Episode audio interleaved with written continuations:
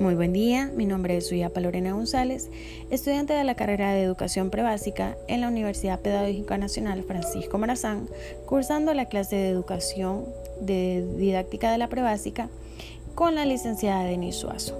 El día de hoy les voy a hablar de lo que es la ética de los docentes a nivel profesional. Educar en valores es una misión enormemente difícil sin embargo, se trata de una misión irrenunciable. En la sociedad los individuos deben ser capaces de afrontar nuevos desafíos constantemente.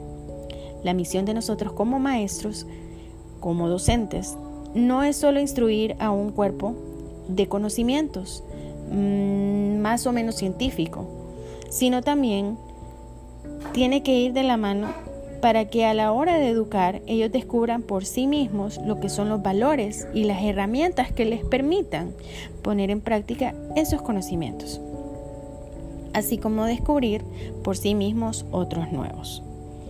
Este trabajo se enmarca en lo que va a lo largo de nuestra carrera como docentes. Es necesario que nosotros ayudemos a nuestros estudiantes futuros profesionales, futuros docentes en particular, que no solo es importante lo que es el nivel educativo y lo que son las clases.